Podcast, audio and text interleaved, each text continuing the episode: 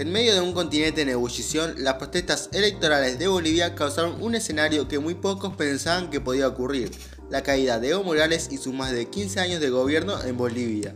Visto el control de Evo Morales de prácticamente todos los poderes del Estado, su caída se veía difícil si no imposible, pero aún así pasó. Actualmente Bolivia vive aún una situación frágil en cuanto al aspecto político y social en consecuencia de la caída de Evo Morales del país el pasado 10 de noviembre. Las frecuentes protestas que hubo en el país dejaron a cientos de heridos y varios muertos, y un vacío de poder que terminó por ocupar Yanin Áñez en un intento desesperado para dar cabeza al país que ya la había perdido. Sin embargo, la crisis política sigue latente en el país y ha generado diferentes repercusiones tanto económicas y políticas en todos los niveles posibles. De un espectro político se hablaba de un claro golpe de Estado en contra de Evo Morales por el retiro de apoyo de las Fuerzas Armadas y Policía, y por otro lado, analistas dijeron que el golpe de Estado lo intentó hacer Evo Morales cuando intentó falsificar las elecciones. Ambos puntos tienen sus argumentos a favor y argumentos en contra. Lo claro es, según la mayoría de expertos, fue lo siguiente. Hubo una eventual ruptura constitucional en Bolivia cuando Evo Morales traicionó un referéndum constitucional que le hubiera permitido modificar la misma constitución para elegirse de nuevo. Esto a pesar de que el referéndum fue la única manera legal de modificar la misma constitución que Evo promulgó. A pesar de esta incoherencia constitucional, el mismo Tribunal Constitucional de Bolivia lo avaló. Incluso Luis Almagro, el secretario de la OEA, aceptó que Evo participara para ganar su cuarto mandato.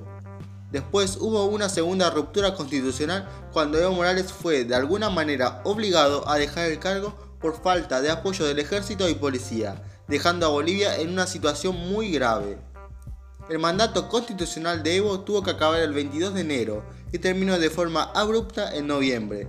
En medio de este vacío y ruptura constitucional, la cadena de mando se perdió y la línea sucesoria llegó hasta Jeanine Áñez, que se convirtió en presidenta interina reconocida por el Tribunal Constitucional de Bolivia. Pero ¿a dónde se dirige Bolivia con este gobierno de transición? ¿Y qué es lo que le espera en el futuro con su política? Esto es lo que veremos el día de hoy. Les habla Ismael y esto es Isma Internacional. Se acabó el tiempo, su gobierno había caído, y como nunca en su vida, Evo sabía que no podía quedarse en Bolivia. ¿Cuál opción tomar cuando prácticamente Bolivia estaba rodeada de gobiernos no muy simpatizantes con Evo? Venezuela y Cuba, dos opciones lejanas, parecían opciones tampoco muy deseables, y al final Evo logró contar con el apoyo de México, en un principio, Evo comentó que temía por su vida, por lo tanto, optó por abandonar el poder. Pero desde la llegada a México, las implicaciones políticas comenzaron a mostrarse. Esto porque los rumores de, México llegaban de que Evo estaba tratando de instaurar un gobierno paralelo alegando que él seguía siendo el presidente de Bolivia. Esto se agravó cuando Jeanine Áñez juramentó como presidenta el día que comenzaron a ejecutar diferentes manifestaciones en Bolivia por simpatizantes del movimiento al socialismo, el llamado MAS, el partido de Evo, y estos generaron un declive social y económico mayor para Bolivia, al punto de que los riesgos de una guerra civil se elevaron como nunca antes se había visto. A miles de kilómetros de distancia, Evo seguía creando inestabilidad a través de sus mensajes en redes sociales, en las que llamaba a crear desabasto en La Paz y demás ciudades, a pesar de que como refugiado político no podía hacerlo. Poco más de un mes después, y extrañamente después de un viaje a Cuba, Evo abandonó México y se radicó en Argentina el 10 de diciembre, luego de que el presidente Alberto Fernández llegara al poder en el país. Pero ¿por qué Argentina sí y México no? Pues desde un punto lógico, desde un punto geográfico, está al lado de Bolivia, y Argentina tiene muchos más lazos comerciales y humanos con Bolivia que Bolivia tiene con México. Sin embargo, la cercanía de Evo Morales a Bolivia representa un riesgo significativo para la paz del país, ya que Evo seguirá siendo un líder político que seguirá moviendo millones de personas. Desde Argentina, Evo hacía prácticamente lo que quería, e incluso dijo que había que crear milicias como en Venezuela para evitar algo similar a lo de octubre. Desde Buenos Aires, el presidente Fernández se molestó y le exigió que se retractara de lo que dijo, y así lo hizo, Igualmente después comentó que buscar un cuarto mandato fue un error. Tras este tipo de declaraciones lo hacen ver como una víctima, cuando realmente no fue así. Incluso Evo, estando en Argentina, seguía comentando que le interesaría postularse para un cuarto mandato. A pesar de que esto es inconstitucionalmente imposible, Evo podría volver a posicionarse en el poder, no necesariamente como presidente. Igual, de todas maneras, Evo no puede presentarse en las próximas elecciones, pero el MAS sí puede hacerlo. Hay que recordar que el MAS, el partido del expresidente Evo Morales, tiene una aprobación de entre el 25 al 20%. Por eso, no es imposible decir que Evo no pueda entrar a Bolivia. ¿Cuál fue el verdadero rol de la OEA ante las acusaciones de fraude electoral? La OEA realizó un informe final en base a la situación planteada de Bolivia y con respecto de Morales que cayó como una bomba nuclear y fue decisiva para la remoción de Evo Morales en el poder. En el informe se comenta que se produjo una manipulación de las votaciones e igualmente se presentaron diferentes irregularidades que permitieron a la institución invalidar los resultados obtenidos, ya que el 10 de noviembre ejercieron una de la misma índole pero en términos preliminares. En el informe preliminar se realizaron comentarios de referentes a las posibles causas del quiebre democrático que estaba sufriendo Bolivia en esos momentos, mientras que en el definitivo ya hace alusión a fraudes electorales y demás pero este informe al final presenta ciertas discordancias sobre todo en las dimensiones del saldo electoral de Bolivia. Eso último se debe a que le es imposible a la OEA determinar si Evo resultó vencedor o no en primera vuelta. En otras palabras, la OEA no puede dar por sentado si Evo Morales había logrado el porcentaje requerido para ganar en primera vuelta. Dicho aspecto se menciona en el documento siendo justificado la destrucción de varias actas durante la quema del material electoral propuesto por los manifestantes en los últimos días de octubre. Pero en sí los números de la OEA no corroboraron totalmente el fraude, ya que las irregularidades que se presentaron fueron únicamente en 226 actas, es decir, que corresponden al 0,65% de los votos totales, siendo algo verdaderamente menor a nivel macro de los votos pero la OEA comentó que esta mínima diferencia podría resultar determinante en el caso de una primera y segunda vuelta.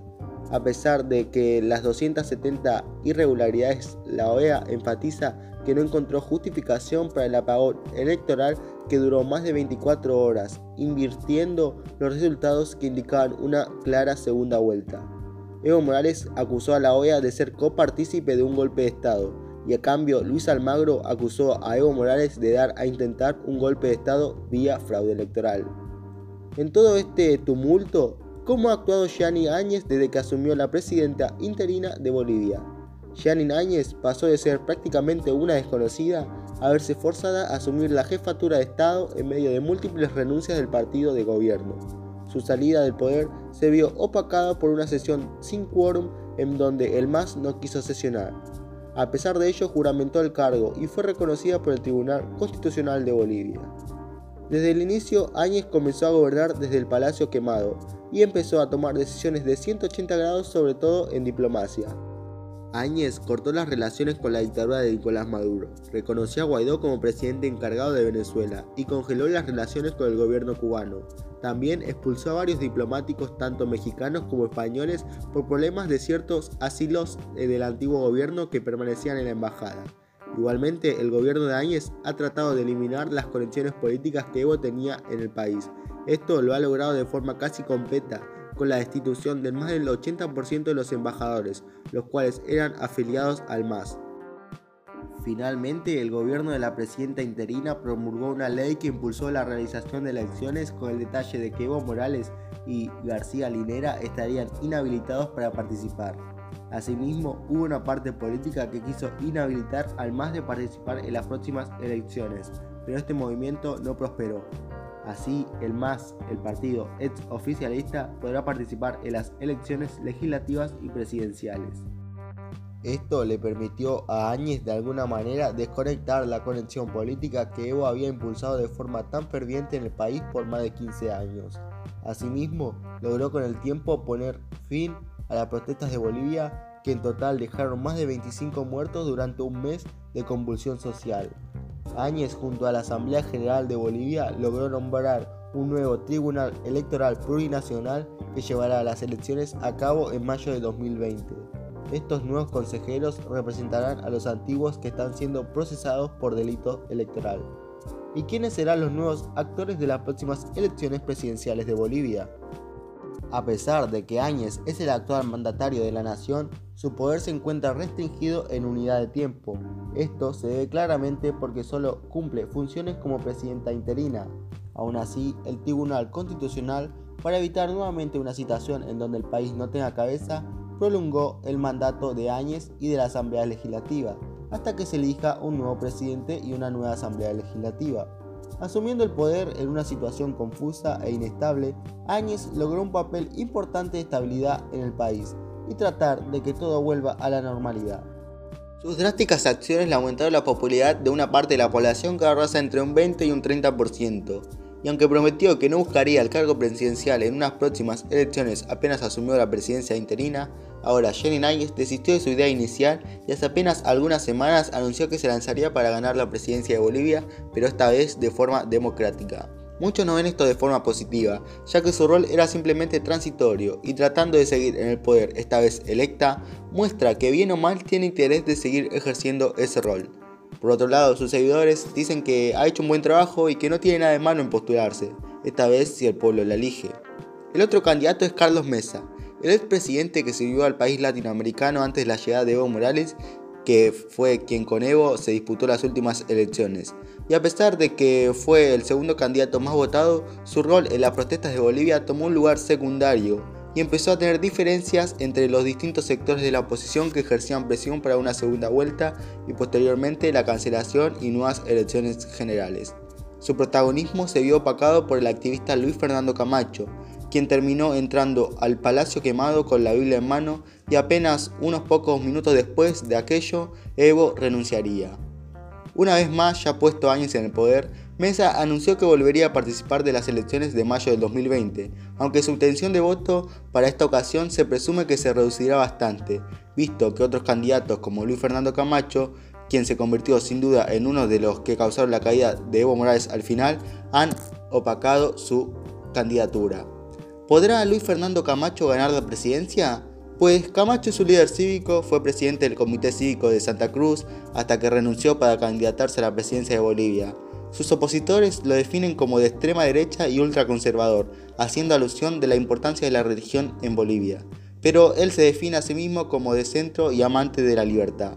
Su popularidad aumentó considerablemente considerando que fue uno de los principales líderes del palo cívico que forzó la salida de Evo Morales de Bolivia. Y aunque aún está entre los favoritos, los supuestos repartos de poder con Marco Pumari antes de siquiera llegar al poder han hecho que sus números bajen. Aún así, tiene reales posibilidades de llegar al poder en Bolivia. Luis Arce representa el movimiento al socialismo, el MAS, y es quien fue elegido por Evo para ser el candidato como presidente de Bolivia. Luis Arce, en una entrevista con la CNN, aseguró que Evo no tendrá ninguna influencia en el gobierno. Si bien dijo que Evo es el jefe de la campaña del MAS, Evo tomará las decisiones en lo referente a la campaña electoral, pero una vez en la presidencia, Luis Arce dijo que las decisiones las tomará él y no Evo. Actualmente, según los sondeos, Luis Arce con el MAS tendrá cerca de un 26% de apoyo, insuficiente para ganar en primera vuelta y forzando por ley una segunda. ¿Cuáles son entonces las posibilidades de escenario en Bolivia? Tras ver todo lo que está pasando se puede definir en dos situaciones, y de las cuales también depende la posibilidad de reintegro de Evo Morales a la vida política o su provisión de la misma. Eh, la primera es que gane el MAS las elecciones. Como les dije antes, eh, si el MAS gana las elecciones con Luis Arce a la cabeza, que actualmente representa cerca de un 25% de intención de voto, y gana en segunda vuelta, hay posibilidad de que Evo Morales vuelva a entrar al país. Ciertamente Evo Morales no puede entrar ahora al país por una orden de arresto en su contra. No obstante, esta podrá ser eliminada por las nuevas estipulaciones del nuevo presidente. Segundo escenario, pierden más las elecciones. Carlos Mesa y Luis Fernando Camacho gozan ambos con un 18% de intención de voto. La presidenta interina tiene un 14%. Los tres candidatos se reparten los votos y aún no se sabe quién pasará a segunda vuelta pero si cualquiera de las tres gana, es casi seguro que Evo seguirá estando fuera del país, pero seguirá ejerciendo diferentes estrategias que le permitirán en un futuro volver a ingresar al país y seguir influyendo en la política boliviana por muchos años. Igualmente, muchos aseguran que tal vez podría ser arrestado por la orden de la Interpol, pero lo seguro es que mientras esté protegido por la Argentina, esto es probable que no suceda. Asimismo, sin importar las relaciones tan fortalecidas que Evo posea con el kirchnerismo, es en algún punto Evo seguirá siendo un costo político para la Argentina bastante alto, sobre todo si el MAS pierde las elecciones y tiene que restablecer relaciones diplomáticas con el nuevo gobierno de Bolivia. ¿Y vos qué pensás? ¿Apoyás la idea de que Áñez se postule para la presidencia de Bolivia a pesar de que prometió no hacerlo? ¿Cuál de los tres candidatos de la oposición al MAS crees que tiene la posibilidad de ganar esta elección? ¿Crees que Luis Arce pueda realmente ser un presidente no influenciado por Evo o se convertirá en un títere como Alberto Fernández en Argentina? Espero que te haya gustado este podcast. No olvides que podés seguirme en mis redes sociales, Ismael Villalba en Instagram, Isma Villalba en Twitter y me podés escuchar en todas las plataformas digitales, Spotify, Anchor, Google Podcast y todas las que haya. Así que muchísimas gracias por escucharme. Nos vemos la próxima. Chau.